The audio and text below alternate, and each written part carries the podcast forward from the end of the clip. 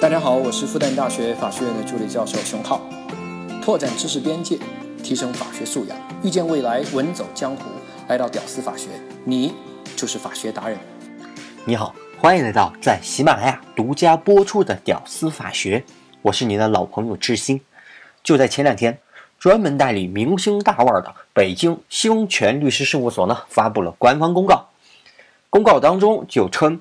原告鹿晗状告某科技公司一案，因为这家公司啊曾经发文用了大量的鹿晗照片作为商业宣传，另外还使用了大量的像什么包养、金主、不正当关系等等之类的不实的词汇啊，这些就算了，还说我们鹿晗啊定期打玻尿酸、美白针，这个就不能忍了啊！居然敢质疑我们鹿晗的颜值，那被告呢就抗辩。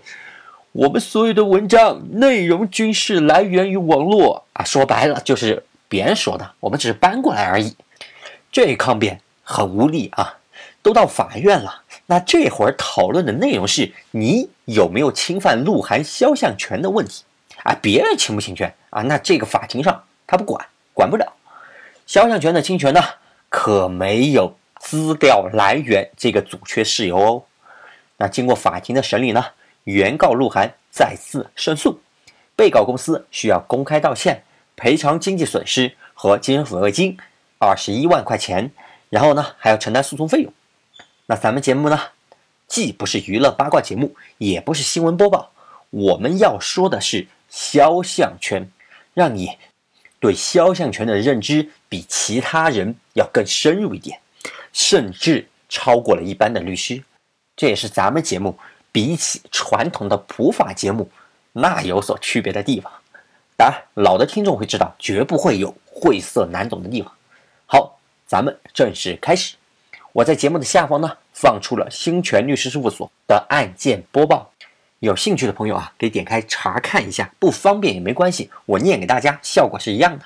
播报当中呢，最后的判决结果是，除了道歉以外，还有经济损失。和精神损害抚慰金共计二十一万元，咱先不说这二十一万多不多，你看这二十一万啊，他赔了两个项目，一个呢是经济损失，另外一个是精神损失。为什么要给你看这个呢？其实是要让你知道，这肖像权啊，它要保护的是两个东西：公民的肖像的财产利益和精神利益。这精神利益啊，谁都有。拿鹿晗的肖像去侮辱啊、诽谤啊、造谣啊，这鹿晗啊精神受到了伤害，这赔钱好理解，但这财产利益啊可不是谁都有的。比如我这脸啊，那价值约等于零，说白了就是卖不了钱。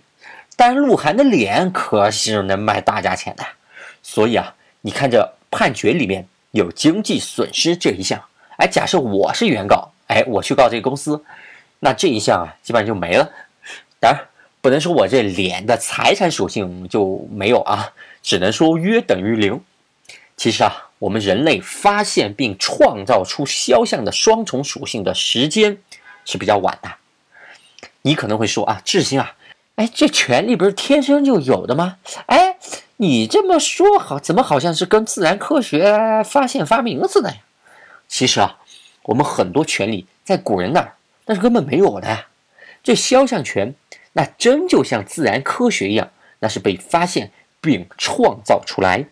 这肖像权啊，能在十九世纪末在法国人那儿被发明出来，三个条件，当时法国哎正好全乎了。条件一啊，法国可是启蒙运动的中心啊，并且啊也启蒙了 N 年了，人文主义的意识啊，那是渗透到了每一个老百姓的血液里面去了，那是啥都要以人为本啊。任何侵犯个体的行为都能被敏锐的发现并严肃对待。条件二啊，法国人发明了相机和电影，并且很快用于商业。哎，这让人们看到啊，哟，哎，这人的脸居然是可以卖钱的呀！哎，这肖像权的财产属性啊，就很快被人们给敏锐的发现了。条件三啊，法国的当时的民法那可是世界最强的呀。当然，我说的是大陆法系国家啊，这就让法国的官方他会率世界之先，哎，正式就把这个肖像权他给固定下来。所以啊，感谢法国人民为全人类贡献了相机和电影的同时，也为人类贡献了肖像权。哎，从这个地方你会发现啊，这人某些权利啊，居然也是要等人的文明程度或者这个社会的文明程度达到一定的程度才能被发明出来。是不是感觉跟飞机发明需要空气动力学它成熟是一样一样的？你要像以前学大鸟扑腾翅膀那种模式，那你飞机永远飞不起来。好，一不小心就把话题给扯远扯大了。好好，我们收一收啊。那关于肖像权呢，咱们国家民法通则有一个核心法条。本来呢，咱们节目是很少说法条的，但这个法条必须要说一下。你能从这个法条当中看到。世界罕见之奇观呀，堪称当世之古董啊！这个法条以后肯定要改的，然后送进法条博物馆，让我们的子孙以后参观博物馆的时候呢，啊，原来我们爷爷辈还经历了那么一个奇葩的一个阶段啊！好，就是这个民法通则这一百条啊，公民享有肖像权，未经本人同意，不得以盈利为目的使用公民肖像，就这么一个法条。前半段呢很正常。奇葩呀，就奇葩在这个“不得盈利为目的使用”哎这几个字，别的国家那是完全没有啊，这什么玩意儿？这是发达国家咱都不说了啊，咱看一下稍微不如咱们国家的地区或者这些国家，比如啊，葡萄牙民法典七十九条，我国澳门地区民法八十条，巴西新民法典第二十条，哎，这都不说了，你看看咱们旁边。越南民法典三十一条，非洲埃塞俄比亚民法典二十七条，等等之类的大陆法系的国家，他们关于肖像权的规定，都都都都没有以盈利为目的这几个字呀。咱这也算是一枝独秀了啊。所以呢，这法条啊，在世界民法当中，那真是奇葩呀，有点朝鲜刑法在世界刑法中的那种感觉。朝鲜刑法怎么个奇葩呢？他这个国家啊，基本上没有轻罪，动不动就是死刑、无期徒刑，十年以上那都比较少啊。那十年以下那更是罕见，相当相当重的刑法啊。罪刑相适应这个最最最基本的原则，在他们国家那是不存在的。当然，我们只是一个法条奇葩，他们呢是一部法典奇葩啊，比我们要厉害得多。OK，说回来啊。咱们节目呢，以前不止一次说过，我们国家的法律啊，那更注重保护这个看得见、摸得着的财产利益，对精神利益啊，那是相当的忽略。这就是典型的例子。刚刚我们说到啊，肖像权保护的是精神和财产双重利益，这法条明确要求以盈利为目的的滥用别人肖像才算侵权，那这等于就是重点保护了财产利益。对精神属性几乎就排除了。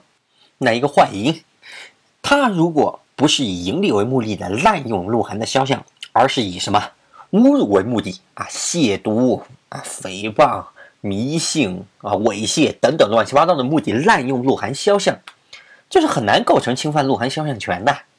那鹿晗这精神利益不就等于完全不保护了吗？所以啊，这民法通则的肖像权这个法条啊，那是被学界啊。各种吐槽的要死啊！哎呀，那被国外同行看到了，那简直要觉得丢人的。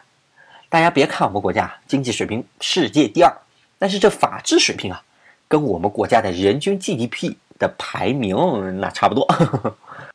啊，因为这个法条被吐槽的多了，最高法那也坐不住嘛。后来发了民通意见，说如果以侮辱或者是恶意丑化鹿晗的肖像的，可以认定为侵犯。名誉权，哎，你看呀，还不敢说肖侵犯肖像权，拿个名誉权来糊弄事儿。哎呀，注意哦，这名誉权啊，可不是包含了肖像权，名誉和肖像啊，那都是具体人格权里面的哥俩，不是上下位关系。名誉权是名誉权啊，肖像权是肖像权，各是各的权利，对不对？那虽然呢有了明通意见，但是在实践当中呢？法官依然明明确确把盈利为目的，那作为一个滥用肖像的一个必备条件。其实啊，这法条啊，它是违宪的，违反宪法。但凡我们国家这宪法给力一点，这法条那都是不能直接用的。违宪审查呀、宪法法院什么的，那就别提了啊。这宪法的事儿，嗯，想想还是少说。年初啊，修改宪法那会儿，我做了一期节目，适度的评价了一下宪法。哎呀，都不让播，你想想啊。所以啊，你看咱这节目里面没有八十四期节目。好，我们来看一下这民法通则怎么个违宪了。宪法三十八条写的很清楚啊，公民的人格尊严不受侵犯，禁止以任何方式方法对公民进行侮辱、诽谤、诬告、陷害。民法说，哎，这不行啊，咱还得加个条件，以盈利为目的，那才行。得，这条件一加。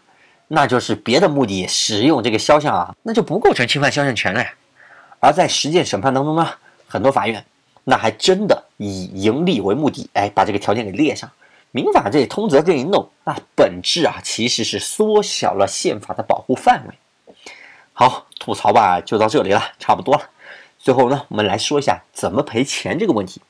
那不能让人白侵权，对吧？怎么赔钱问题呢？实际上要分情况来看。基本上呢是要看你侵犯的是哪部分利益，比如啊，今天这个案例呢，公司拿鹿晗的盛世美颜跟他们的整容医院放在一起，那就只侵犯了鹿晗的这个财产利益。那法官呢，他就要综合鹿晗的脸在同类型的广告能卖多少钱来考虑这个赔偿，然后呢，比市场行情略低一点，那就是赔偿价格了。大家注意啊，别看这里只赔了二十一万。那是因为人家也就用鹿晗的脸发了几篇公众微信号文章而已。假设换一种情况啊，小米公司呢本来请吴亦凡代言手机，但是呢印刷厂的或者印刷海报这个人呢叫六强东啊，他脸盲，就错把鹿晗当成了吴亦凡，于是呢全国各种海报啊就变成了鹿晗代言小米手机。那鹿晗如果要起诉的话，这赔偿费那就贵了。很有可能就会按照鹿晗一年的代言费用来进行一个计算，那就上千万了。啊，当年啊，张柏芝和索福特那个案子，就是按照这个思路来判决的。不过那会儿的行情啊，啊，只有几百万。好，我们来看啊，第二种侵权精神利益的赔偿方法，这个对于民生来讲，那就赔的有点少了。具体数额呢，法官看情况来判，法律呢只规定了一个上限。而各地方呢，还不一样。一般情况啊，是十万，那已经是极限了。如果要超过十万，那这法官啊，那需要做出各种解释的呀。啊，约等于是十万打住。这其实对明星来说，那是不值一提的。哎呀，算了，这个节目这个点就不吐槽了啊。好，今天的节目呢就到这里，简单给你总结一下今天的内容，三句话搞定。第一句。肖像权保护的是我们的双重利益，精神利益和财产利益。第二句，目前实践中呢，一般要以盈利为目的，是构成侵犯肖像权的条件。这法条要改了，我发红包。第三句，如果受到侵权，法官会参考咱们的脸在市场行情它什么样一个价格，和不超过十万的精神损害抚慰金作为一个赔偿标准。OK。这三句话如果理解了，那你在这个问题上，你的水平已经和一般的律师是一个级别了。如果你再知道肖像权的诞生和这个法条在国际上的一个状态，那已经超过了普通律师了啊！好，感谢你的收听，能听到最后的都是真爱。我们下期再见。